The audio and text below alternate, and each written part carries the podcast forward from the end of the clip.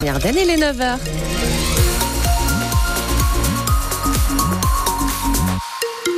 Avec encore un ciel bien gris aujourd'hui, quelques pluies intermittentes attendues dans l'après-midi et le vent qui va souffler également jusqu'à 55 km heure cet après-midi. Des températures bah, stationnaires hein, puisqu'on attend entre 10 et 11 degrés euh, encore aujourd'hui. Du côté de la route, c'est fluide pour le moment. On fait un point sur vos conditions de circulation à la fin du journal.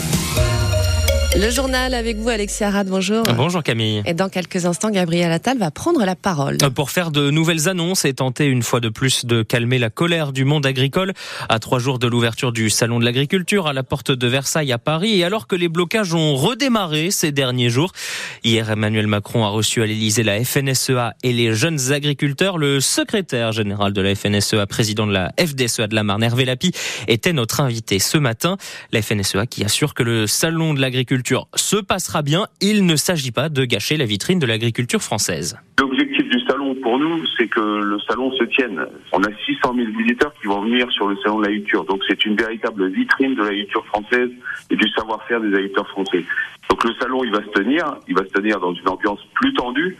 Mais par contre, pour les, les, les agriculteurs qui exposent, pour nos artisans, pour nos commerçants, pour tous ceux qui font la gastronomie française, c'est important qu'on garde l'ambiance dans le salon sera différent des autres années.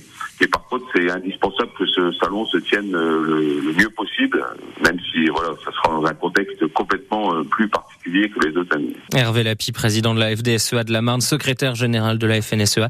Il était l'invité de France Bleu Champagne-Ardenne à 7h45. Son interview complète est à retrouver sur l'application ici. Et pour ce qui est des annonces, Gabriel Attal doit euh, prendre la parole d'un instant à l'autre. Son intervention est à suivre, si vous le voulez, en direct vidéo sur francebleu.fr.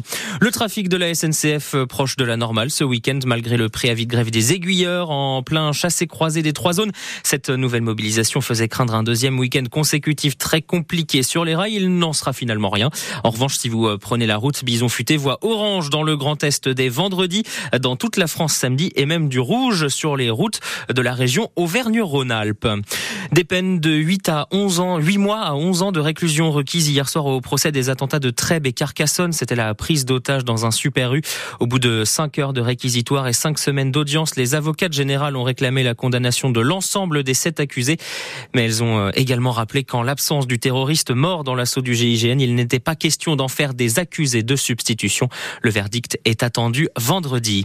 Et puis le couple de résistants Misak et Méliné Manouchian entre aujourd'hui au Panthéon.